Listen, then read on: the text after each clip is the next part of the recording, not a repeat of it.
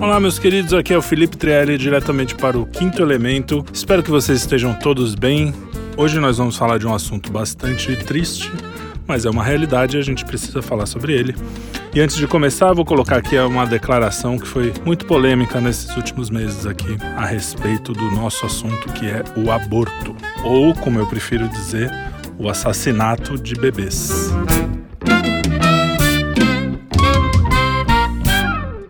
Aqui no Brasil, por exemplo, as mulheres pobres, elas morrem tentando fazer aborto porque é proibido, o aborto é ilegal, quando na verdade deveria ser transformado numa questão de saúde pública e todo mundo ter direito e não ter vergonha. Essa pauta da família, a pauta dos valores, é uma coisa muito atrasada.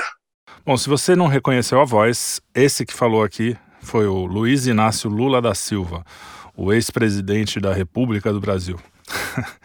é, bom, ele está falando sobre o aborto, que é uma questão de saúde pública, uma questão do corpo da mulher, uma questão de direitos individuais, aquele argumento libertário, né, de que é um direito pessoal e intransferível.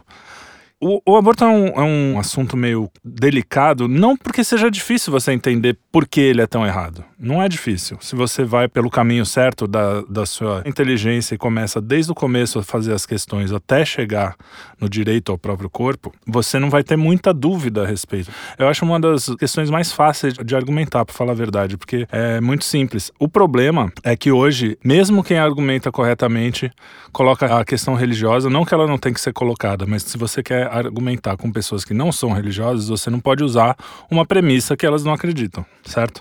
Então, aqui eu vou fazer um programa pensando basicamente em conversar com as pessoas que não acreditam. Eles simplesmente acham que Deus não existe e pronto. Isso não quer dizer que os argumentos que vão convencê-los não venham de Deus. Mas isso é um assunto para lá para o final. Mas antes eu vou fazer uma defesa da proibição do aborto, né? Uma defesa anti é difícil, né? Mas uma defesa contra o aborto de forma apenas apenas moral, ética, filosófica, procurando responder essas questões na ordem certa. Porque o que, que acontece? Quando você fala de aborto, você começa a responder já no direito do meu próprio corpo, é, o direito do casal de escolher se vai ter um filho ou não. Você já está respondendo a uma pergunta com premissas que nem foram discutidas e que são fundamentais. Por exemplo, onde começa a vida, por exemplo, o que é um ser humano, então, se você tem um amigo que seja a favor do aborto, você pode mandar esse podcast, de repente corta o comecinho, esse comecinho todo, para ele não ficar já sugestionado, né? E você vai ver que são questões completamente humanas, filosóficas e não tem nada a ver com religião. Então, para começar, por que, que não é uma questão religiosa? Então, qual é o cerne do aborto? O cerne do aborto é você pegar algo e fazer esse algo não acontecer na sua potência. Então, é a vida que tem uma potência e ela não vai acontecer por uma ação sua, certo? Então, os argumentos a favor do aborto dizem: não, mas o feto é só um amontoado de células, né? Então, a gente tem que começar por aí. O que, que é um feto? Né? O que, que é uma pessoa, o que, que é um ser humano. E você mesmo é um amontado de células, se você pensar bem, apenas fisicamente, tirando toda a transcendência e todo o espiritual, todos nós somos um amontoado de células, concorda? Então, vamos começar com o fato de a gente não saber aonde a vida começa. Então, a gente sabe que essa pergunta não tem resposta. A gente sabe que muitos cientistas, filósofos, é, enfim, um monte de gente tentou responder e essa pergunta não tem resposta. A gente não sabe onde começa exatamente a vida. A não ser de um ponto de vista religioso, você pode dizer, mas isso eu estou tirando aqui do. Não esqueçam que eu estou tirando isso da nossa, da nossa conversa aqui. Bom, Bom, se a gente não sabe, existe 50% de chance do feto ser uma vida no momento da concepção, desde o momento da concepção até, sei lá, que hoje em dia os abortistas estão falando até em aborto com nove meses. Então, desde o momento da concepção até os nove meses, que é quando está ainda dentro do corpo da mãe, né? Que é um dos argumentos deles, o feto pode ser ou não uma vida, independente do momento que você fala, ah, quando começa a atividade cerebral, ou então quando você começa, quando ele começa a bater o coração, enfim, quando começa a vida. A gente não sabe, ninguém sabe. Ninguém pode dizer categoricamente quando começa a vida. Isso significa que você tem 50% de chance de estar matando uma pessoa. Independente do que você pense, independente se você já está fechado com a sua argumentação, existe 50% de chance de você estar matando uma pessoa. Bom, agora vamos colocar isso na vida real, né? Vamos supor que você está num stand de tiro e a gente vai fazer um teste assim: olha só, você pode ficar atirando aqui e a gente vai botar pessoas correndo por aqui num rating, num nível, não sei dizer qual, não vou fazer a matemática aqui, em que as pessoas vão ficar correndo e você vai ter 50% de chance de acertar uma pessoa ou não, certo? Enquanto elas estão correndo ali. Você viu como parece bem mais absurdo quando você fala em 50% de chance de matar alguém? é, ou então você pega uma caixa que ela está fechada, que nem o gato de Schrödinger, que a gente não sabe se está vivo ou morto. Depois pesquisem quem não sabe. Você tem uma caixa fechada, chama uma pessoa para dentro e fala assim: olha, existe 50% de chance dessa caixa ter uma criança dentro. Um bebê que acabou de nascer tem 50% de chance de ele estar tá aí dentro. Você pode pegar essa arma aqui e dar um tiro na caixa. Você vai fazer isso? Eu tenho certeza que, pelo menos a maioria, eu espero, né? A não ser que a gente esteja vivendo um surto de psicopatia, que vocês tenham falado que não daria um tiro nessa caixa. A mesma coisa tem o clássico, né, que é você colocaria fogo numa casa que tem 50% de chance de ter uma pessoa lá. Enfim, esse é o nosso cenário quando você faz um aborto. Você tem 50% de chance de estar matando alguém. Isso não tem discussão, isso não é uma discussão filosófica, não é uma, é uma questão puramente matemática, lógica e de saber que a gente não sabe. Você tem que saber que a gente não sabe. Você tem que saber que a gente não sabe biologicamente onde a vida começa. A gente não sabe filosoficamente onde a vida começa. E se você quiser começar a discutir isso, a gente ainda tem outros assuntos mais interessantes ainda para aprofundar. Mas essa é a primeira questão sobre aborto. Aí você começa a ver que esse tipo de questão, por exemplo, ah não, mas se a mulher não abortar, o filho vai sofrer muito, ou então ela vai ter muitas dificuldades financeiras. Isso fica tão pequeno, né? Imagina, se você não der o tiro naquela caixa ali, que tem um bebê, que tem 50% de ter um bebê, pode ser que você passe por dificuldades financeiras, tal. Mesmo assim, você vai atirar? Falar, é, não, por dificuldades financeiras, então é melhor matar um bebê. Não, né? Isso vira uma questão tão menor. Então, quando você vai vendo os argumentos que estão mais sendo discutidos e você esquece o argumento fundamental anterior, né? No artigo Desejo de Matar, o Olavo de Carvalho, ele diz o seguinte, que a favor do, do aborto, dizem que o feto é um amontoado de células, como eu disse aqui também, e contra ele é um ser humano. Essa resposta é impossível e diante do embate a gente precisa tomar uma decisão e essa decisão sempre é uma decisão moral, certo? Em outro artigo que chama A Lógica do Abortismo, depois vocês podem ler o artigo inteiro que é muito interessante. Ele diz o seguinte: o feto é a mãe ou é um ser diferente? Porque outro argumento é assim: aquilo faz parte do corpo da mãe, é como se fosse um tumor, vamos dizer assim, que você vai extirpar, como se fosse uma doença que você simplesmente pode tirar do seu corpo, né? Então, a pergunta, outra pergunta sem resposta é: o feto é a mãe ou é um novo ser, um ser separado dela? Quando isso acontece? Quando ele deixa de ser a mãe e começa a ser um novo ser, né? Para falar a verdade, quando na, aqui é uma opinião completamente minha, não está no, não tá no, no artigo do Olavo. Mas se você entende que quando o espermatozoide entra no óvulo, falando apenas biologicamente, e lá o material genético de uma outra pessoa entra naquela célula, você vai ver que aquilo já não é mais a mãe. Mas tudo bem, vamos supor que isso não está em jogo. Aqui eu vou sempre colocar os argumentos contra, tentando deixar eles mais, mais parrudos do que o, dos que eu vou dar depois. Para você ver como, é, como são fracos, mesmo quando a gente deixa todos os poréns de lado, certo? Então, voltando, a primeira pergunta que você tem que responder é: onde começa a vida pergunta irrespondível. A segunda é: o que é um ser humano? E aí eu vou ler um trecho desse artigo que foi publicado no Diário do Comércio em 14 de outubro de 2010. À luz da razão, nenhum ser humano pode arrogar-se o direito de cometer livremente um ato que ele próprio não sabe dizer com segurança se é ou não um homicídio. Mais ainda, entre a prudência que evita correr o risco desse homicídio e a afoiteza que se apressa em cometê-lo em nome de tais ou quais benefícios sociais hipotéticos, o ônus da prova cabe, de certo, aos defensores da segunda alternativa. Ou seja, quem tem que provar se aquilo é uma vida ou não, se aquilo é um ser independente ou não, é quem está querendo matar, né? O ônus da prova cabe às pessoas que querem cometer o assassinato. Se ninguém conseguiu responder isso com certeza, com 100% de certeza, significa que eles não têm o direito moral de cometer esse provável assassinato. É aquela história, em dúbio pro réu, né? Na dúvida, o réu é absolvido. E nesse caso aqui não é bem um réu, mas é uma vida, né, que está em jogo. Aí ele continua: Jamais tendo havido um abortista capaz de provar com razões cabais a inumanidade dos fetos, seus adversários têm todo o direito e até o dever indeclinável de exigir que ele se abstenha de praticar uma ação cuja inocência é matéria de incerteza até para ele próprio. Ou seja, não tem justificativa. A partir daí, todo o argumento contra vai por água abaixo. Ainda assim, a gente vai continuar, tá? Vamos falar aqui do que é. A, a gente está falando da espécie humana, né? O que é um ser humano. Então vamos aqui falar o que ele diz, o que é, uma, o que é espécie, né? A, o conceito geral do que é espécie. O Olavo diz: espécie é um conjunto de traços comuns, inatos e inseparáveis, cuja presença enquadra um indivíduo de uma vez para sempre numa natureza que ele compartilha com outros tantos indivíduos, ou seja, é algo na natureza que um indivíduo compartilha com todos os outros indivíduos da mesma espécie, certo?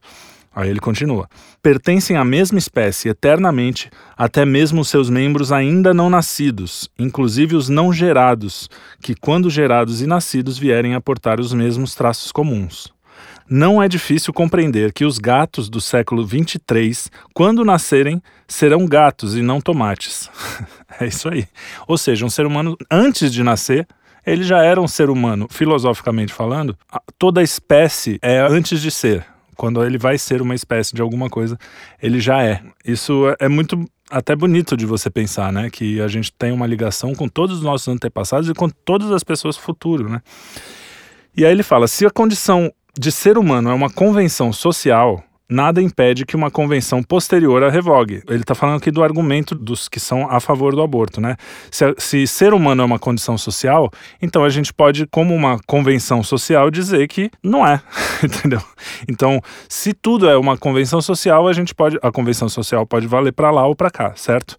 Então, ele continua aqui: nada impede que uma convenção posterior a revogue, negando a humanidade de retardados mentais, de aleijados, de homossexuais, de negros, de judeus, de ciganos ou de quem quer que, segundo os caprichos do momento, pareça inconveniente.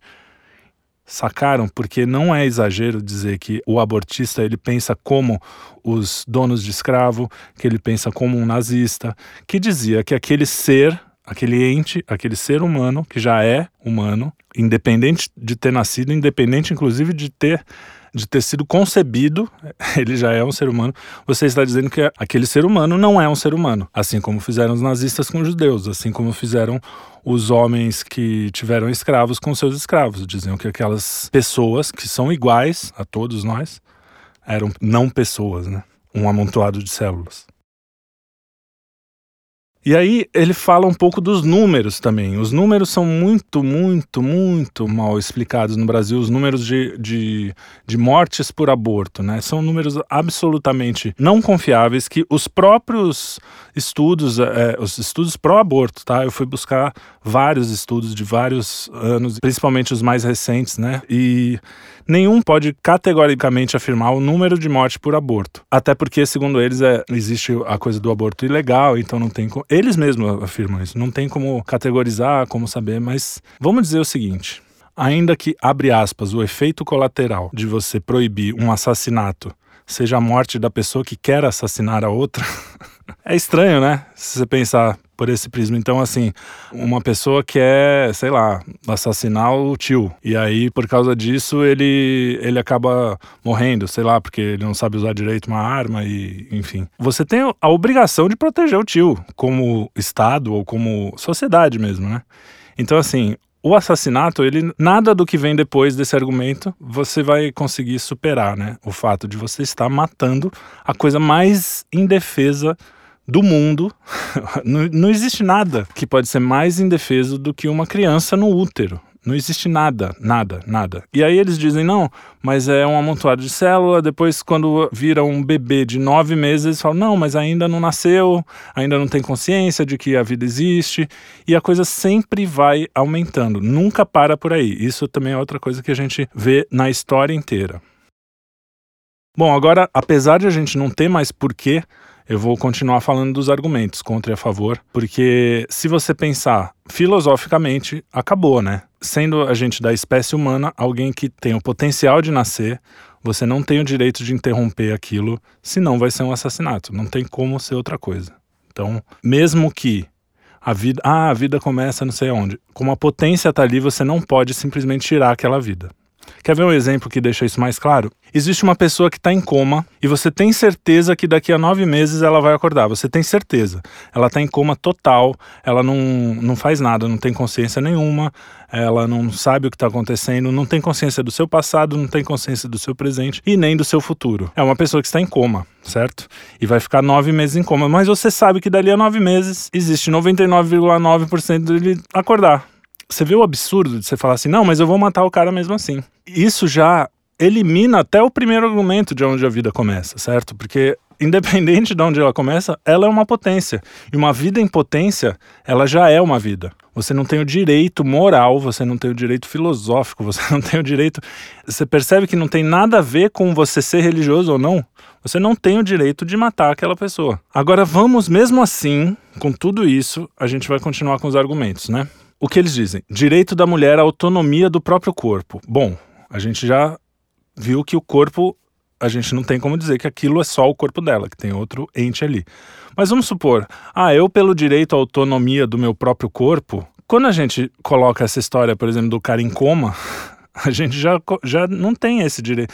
Já não é mais o próprio corpo, porque em potencial é um, é um segundo, é uma segunda vida.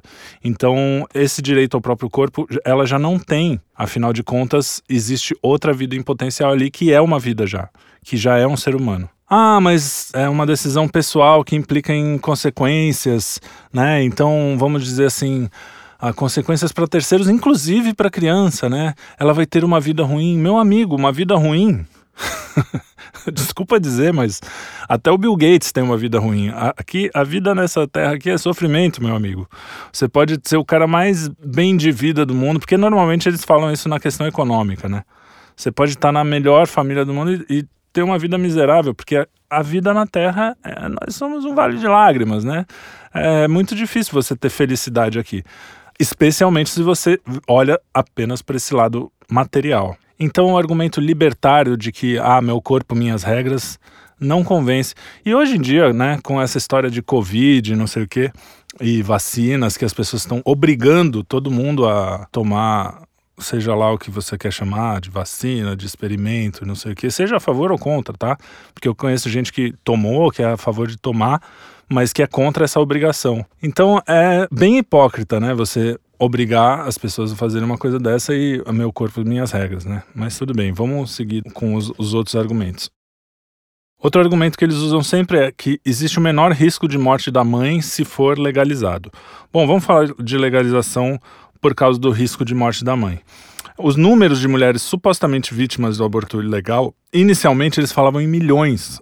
É, chegou até a ridicularizar que o pessoal fez, o, fez a conta com a população brasileira assim, e diziam que eram milhões por dia, por ano, não lembro exatamente, mas era um número muito absurdo porque eles não têm os números. É impossível você pegar números que são números clandestinos, né? E eu não tô falando que é impossível porque eu acho, porque de repente alguém pode falar: ah, não, mas existem métodos que você consegue. Eles próprios admitem nos seus estudos. Tem um, por exemplo, que chama aqui, ó: Mortalidade por aborto no Brasil, perfil e evolução de 2000 a 2020. 2.698 mulheres morreram nesse ano por consequência do aborto. É bastante, né? Mas quando a gente vai olhar o detalhe, né?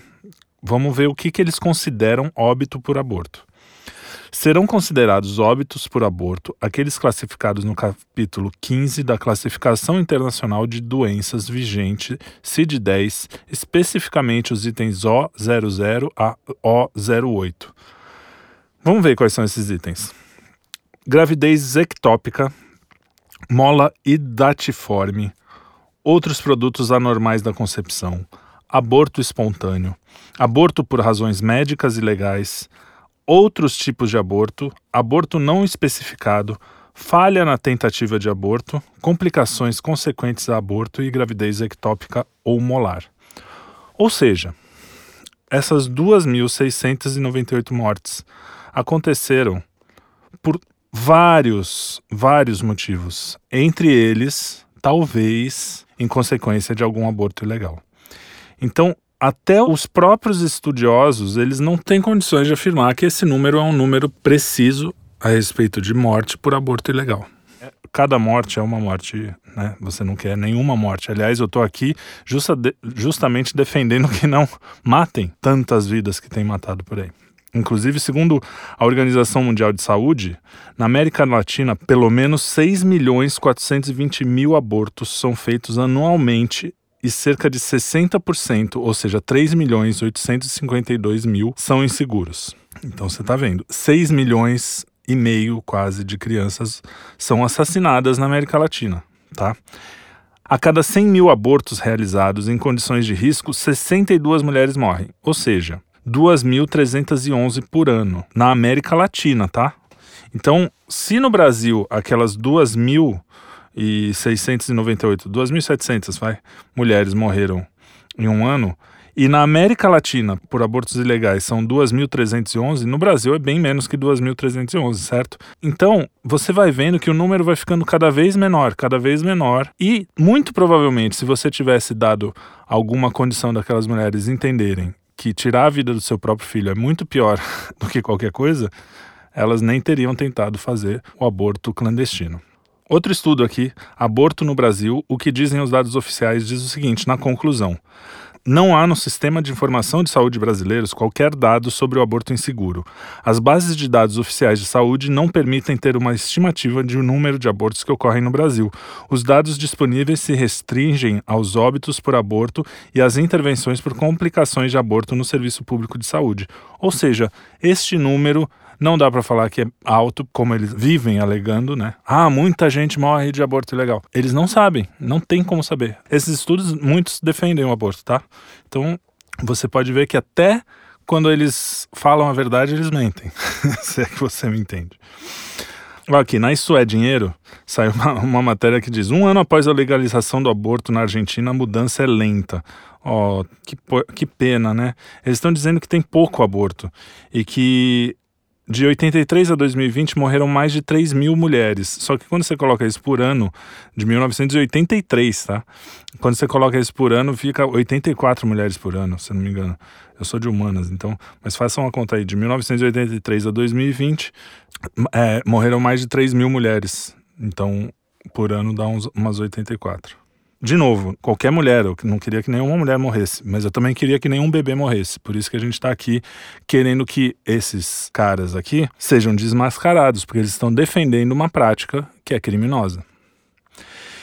E em 2021 foram registrados no, no setor público 32.758 abortos. Há pouca demanda e não conseguimos aumentar ao ritmo que precisamos. É um obstáculo estrutural, admite Isla, que é uma mocinha lá da Argentina. Enfim, vocês podem ver, né, que existe não é não é assim ah o aborto é uma coisa muito triste muito difícil mas se for um último caso as pessoas vão lá e vão lá buscar. Não elas estão chorando porque teve pouca gente que foi buscar entendeu? É, é, sempre a coisa vai se corrompendo começa em ah vamos ajudar as pessoinhas que não conseguem cuidar dos seus filhos assassinando seus bebês né tudo bem. Para chegar nisso que a gente está vendo então, esse argumento de que, ah, não, corre o risco de morte da mãe, além de eles aumentarem muito o número, né, é um argumento que. É como se você falasse, não, vamos legalizar o assassinato, vamos legalizar o roubo, vamos legalizar.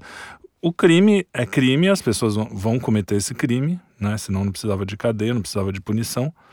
E se ele é errado, você, ele precisa continuar sendo crime, certo? Não tem, não tem lógica você descriminalizar algo que é moralmente, socialmente, filosoficamente, humanamente errado, né? Enfim. Mais um. Ah, mas as crianças vão ser rejeitadas e a dificuldade. Cara, Desculpa, tem muitas instituições que cuidam de crianças. Você pode mandar seu filho para adoção. A igreja é uma das grandes instituições que cuidam de crianças. E me diz aqui, pensa em você, pensa em você, pensa num filho seu, pensa num amigo seu, pensa no seu pai, pensa em quem você gosta muito ou em você. O que, que você prefere? Essa pessoa morta ou essa pessoa rejeitada, com uma vida muito difícil? Não tem, não tem. É só você tirar do, do, da, do mundo das ideias e tenta colocar isso na, na vida real, na sua vida. É um absurdo sobre qualquer aspecto entendeu? Então, essa história de que ah, elas vão sofrer, é isso que eu falei, a vida é sofrimento, todo mundo sofre. E o que, que acaba acontecendo? Quando vão deixando, a coisa vai aumentando num nível que, primeiro, eu vou falar agora uma das histórias mais tristes que eu já vi na vida. Nos Estados Unidos, foi encontrado no apartamento de uma militante de direitos para a vida o corpo de cinco crianças abortadas. Elas estavam lá por quê? Porque um dedo duro, né, whistleblower, ele chamou pitador, é, de uma clínica de aborto mandou para ela esses corpos das cinco crianças abortadas em Washington. Como diz o Michael Knowles, né? Se você é contra o aborto, nem precisa ver, porque você já é contra e você vai ficar mal mas você vai ficar mal com essas fotos. Agora, se você é a favor, você concorda com qualquer coisa, procura lá, Live Action Abortion Washington DC. E olha essas fotos. Inclusive, a polícia de Washington disse assim: não, não, não, isso aí está dentro da lei, aquele tipo de aborto dessas crianças. E quem vai ser indiciado e investigado é a pessoa que estava com esses corpos em casa, com esses itens. Eles ainda falam itens, né? Eles não chamam de corpos esses itens em casa. Ou seja, na hora de perseguir a mulher que estava denunciando, eles são corpos. Mas na hora de pegar quem assassinou aquelas crianças, eles são itens. É, não é nada demais, são apenas os itens, né? Então você vê, é, quanto mais a gente vai liberando, mais a humanidade vai piorando. A gente sempre vai se corromper cada vez mais. O ser humano, ele tem a tendência de ferrar com tudo, né? Aliás, se você vê como funcionam, muita gente não sabe nem como funciona. Se você buscar na internet, tem um monte assim. Como funciona o aborto mesmo, como é feito nas clínicas. É um negócio assim, desumano, num nível que, enfim, a maioria. Tanto é que eles escondem isso. Não é divulgado o jeito que é feito. Para as mulheres, eles só falam: não, não vai doer nada, é só você vai lá, dorme, acorda e tá tudo bem. Enfim, como eu disse, o ser humano sempre consegue corromper as coisas, então a gente tem que matar na raiz, né? O aborto já virou método contraceptivo, enfim. Falando em método contraceptivo, existe uma infinidade de métodos que são amplamente divulgados, entendeu? E existe um método, porque uma das coisas que eles dizem é o seguinte, ó. Tem uns argumentos aqui da UOL também que são muito bons. Aborto é seguro. Mentira. O aborto não é seguro, é uma intervenção super complicada tá? É uma intervenção que causa consequências, isso já está mais do que comprovado, vários os malefícios físicos, psicológicos e emocionais. Não tem, tem estudos assim amplos no mundo inteiro que comprovam que os malefícios físicos, psicológicos e emocionais são enormes para quem aborta, tá? A UOL também diz que é proibir o aborto é caro, sabe? É muito caro. Ou seja, ah, vou gastar essa grana, então vou matar aquela pessoa ali. É muito caro, sabe? Eu manter um, um adolescente de 16 anos, ele come muito. Vamos matar o cara. Você, quando você pega o argumento assim e olha exatamente o que ele é, sem passar batido, você vê o absurdo. Pessoas não têm acesso aos métodos de contracepção. Amigo, eu posso dizer categoricamente que 100% da humanidade tem acesso ao método 100% infalível. Não transe. Simples. Se você não transar, você não terá filhos. O ato de você estar em uma relação sexual, você já está correndo um risco de gerar uma vida.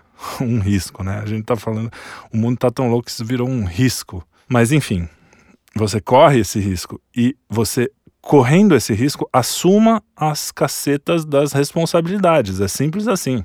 Você precisa assumir as responsabilidades pelos seus atos. Assim como você assume quando você dirige bêbado, assim como você assume quando você. É, você deve assumir, pelo menos, né? E, é, quando você pula de paraquedas ou sobe numa montanha. Enfim, são consequências de atos. Se você realmente é, você quer ter um método infalível de graça, não transe. Simples. Agora, Ah, tá bom, o ser humano, blá blá blá, não sei o quê. Então, o ser humano tem também o cara que é viciado em crack. Ele vai lá e vai, vai ter as consequências desse vício. Tem o cara que, é, que é, gosta de beber e é alcoólatra. Ele vai ter as consequências desse vício. É, se o cara transa com pessoas fora do casamento, não é? ele também vai ter as consequências desse ato. Não tem como entendeu? Agora, ainda que o cara queira transar, existem métodos contraceptivos que são assim, quase infinitos e que, assim, vamos falar, 98,9% de chance de você não engravidar. Não é uma coisa assim tão. Se acontecer de você engravidar, foi um. Assim, as coisas acontecem na vida, né? Sinto muito, você precisa ser adulto, você precisa. As pessoas. O, o Estado não pode ser um, um idiotinha filosoficamente que não pensa em nenhuma. Ah, vamos matar bebê mesmo, porque afinal de contas as pessoas, né, às vezes são meio irresponsáveis, ou então, às vezes ela fez tudo certinho, mas deu errado, né? Sei lá, a camisinha estourou. Cara, a vida é dura, meu amigo. Essa é a verdade. Outro argumento que eu acho ótimo, que eles falam, que é o seguinte: ó, outros países legalizaram. Como assim? Só porque o mundo inteiro. É, é aquela história da mãe, né? Se, se os teus amigos todos vão pular da ponte, você vai pular também. O que é errado é errado, amigão. Não tem. Ah, mais ou menos, vamos por aqui, entendeu? E tem um também que eu acho muito legal. Só assim, não, é uma lei de 1921 na Argentina, né? E aqui no Brasil, não, uma lei de 1940. É uma lei antiga, né? Amigo, não matar é uma lei de, de 3 mil anos atrás, de 4 mil, sei lá quantos. Não roubar é uma lei de sei lá quantos anos atrás. Entendeu? Não cobiçar a mulher. tudo, tudo é lei de, de 3 mil anos, entendeu? Então não vem me falar que a lei é antiga, então, ai meu Deus, essa coisa de tudo que é moderno é bom, tudo que é antigo é ruim, ai, ai putz, coisa chata. E aí entra a loucura. E aí eu vou entrar um pouco na religião, mas na religião num aspecto mais social da coisa, né? Um mundo sem Deus no Antigo Testamento a gente consegue ver isso muito bem. Um mundo sem Deus leva à idolatria e a idolatria a coisas materiais, então ao dinheiro, ao sexo, e, e isso vai levando a uma degradação que chega à loucura, ou seja, é engraçado que até no filme como Dez Mandamentos, aquele, aquele filme do Charlton Heston, isso é claro, nos anos 50, 30, 60, isso era claro para as pessoas, isso era, não, não precisava ter alguém explicando. Essa coisa de idolatria no Antigo Testamento era neguinho que ia lá e levava criança para ser é, sacrificada, mulheres, para virgens, mulheres, para serem sacrificadas para o Deus. Não era simplesmente só uma estatuazinha que o cara ia lá rezar de vez em quando. Então, quando você abre uma brecha para alguma coisa ruim, que é essencialmente ruim, fundamentalmente ruim, você vai abrindo a, até o infinito. É mais ou menos como uma coisa assim: ah, não, mas a gente só vai liberar um pouco mais essa coisa da sexualidade, vamos deixar tudo um pouco mais livre, não sei o quê. No final, o cara tá transando com uma égua. não é modo de dizer. Na Alemanha hoje já tem lugares, tá aumentando muito lugar de zoofilia, oficiais, certo? Então, você tá. A, a, coisa da, da pedofilia hoje está aumentando cada vez mais. Então, você precisa cortar essas coisas na raiz mesmo. Então, o aborto você já é um erro em si antes de tudo. Então, todos esses argumentos que vieram depois não fazem sentido. Aí tem mais um dado aqui que uma em cinco mulheres já realizou um aborto no Brasil. Sabe o que é isso? Uma em cinco mulheres. Você sabe que o que isso significa em consequências psicológicas, emocionais para todas essas mulheres que estão aqui no Brasil e que não se fala disso quando alguém toca no assunto, vira, ah, essa é coisa de extremismo religioso, isso é não sei o quê. Vamos supor que isso não aconteça. Vamos tirar essa história de que a mulher que abortou, ela não tem consequências. E as mulheres que são abortadas? Quantos desses bebês não são mulheres? Quantos desses bebês não poderiam ser crianças que provavelmente teriam um começo de vida difíceis, mas enfim, é uma vida, né? Uma vida difícil é melhor que a não vida. é, o quanto você está deixando de, de proporcionar para uma pessoa que ela faça, cometa os próprios erros ou que ela decida, inclusive, tirar a própria vida, que pode ser errado, a gente não está entrando nesse mérito. Mas não você ir lá e decidir por ela. Porque você acha que vai ser melhor para ela, né? Um dos argumentos é esse. Não, porque vai ser pior viver nesse mundo é, pobre, não sei o quê. É de um absurdo que se você depois de ouvir todos esses argumentos você continua a favor do aborto, aí você não vai ter mais jeito mesmo. Você vai, é, infelizmente, eu só posso entender que o seu coração está fechado por coisas simples e básicas. Eu sinto muito por isso. Também vou rezar por você. Provavelmente você não acredita em Deus, mas vou rezar por você. E é isso aí, minha gente. Esses são os argumentos prós e contra, e eu não consigo ver, especialmente partindo do comecinho, como eu falei, como defender o aborto sob qualquer visão e qualquer aspecto. E aí, para finalizar, eu vou deixar dois filmes para vocês assistirem. Um filme chama Unplanned, é, não planejado, tá? Esse é um filme americano, não sei como que vocês acham, se vocês acham em português, enfim.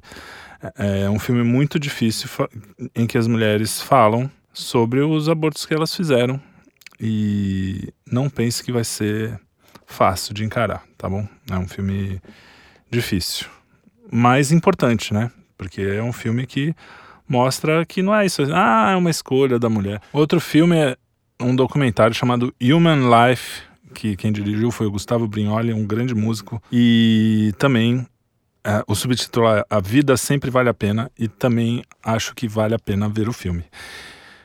E a questão, cara, fundamental sobre tudo isso é que não é uma discussão feminina, não tem essa de lugar de fala, porque quem está sendo assassinado são seres humanos, seres humanos do sexo masculino, feminino, é, são seres humanos saudáveis, são seres humanos que talvez tenham algum problema, né? Porque em alguns lugares o fato de ter alguma doença como a, o síndrome de Down, né? Isso chama eugenia, é algo perigosíssimo, né? Porque todo mundo tem, pode alegar ter um problema, ah, é, é um problema nascer moreno, sei lá porque isso vai ter, trazer dificuldades, né? É, um, é, uma narrativa bem comum hoje. É, nascer com olhos castanhos é pior, porque as pesquisas indicam que as pessoas com olhos claros têm mais. Enfim, você pode.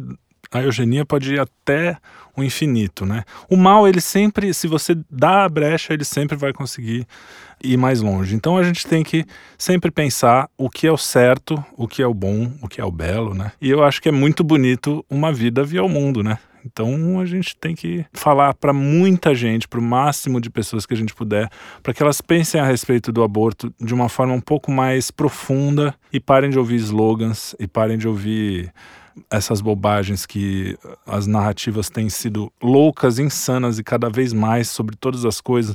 Homem não é homem, mulher não é mulher, é, vida não é vida, liberdade não é liberdade. E a gente vai chegando num mundo cada vez mais sufocante e cada vez mais com o mal ganhando. E uma outra coisa que a gente tem que pensar sempre é que a gente não, não adianta você chegar e atacar a, a mulher que abortou, né? Você chegar e encher de pedra na mão para atacar. Você tem que atacar as pessoas que estão espalhando essa ideologia, que estão fazendo com que mais pessoas pratiquem um ato que às vezes a própria pessoa não sabe o, do que se trata, a profundidade do que está acontecendo. Então, quando você vê uma mãe com dúvidas, ou vê uma mãe que está prestes a fazer isso, ou que já fez até, mas que, né, a mulher pode ter outros filhos, enfim. É muito importante acolher e não julgar e não chegar e falar, ah, você é um, uma assassina de bebê, entendeu? Então é muito importante também, do nosso lado, a gente ter a consciência de que são pessoas que às vezes estão fazendo isso sem nem saber a profundidade do que estão fazendo. Então vamos fazer a nossa parte e divulgar cada vez mais como devemos, às vezes com coisas muito difíceis, como essas fotos lá de Washington, que são, assim, tristes demais, mas que às vezes é importante a pessoa ver o quanto isso é profundamente vil, ok?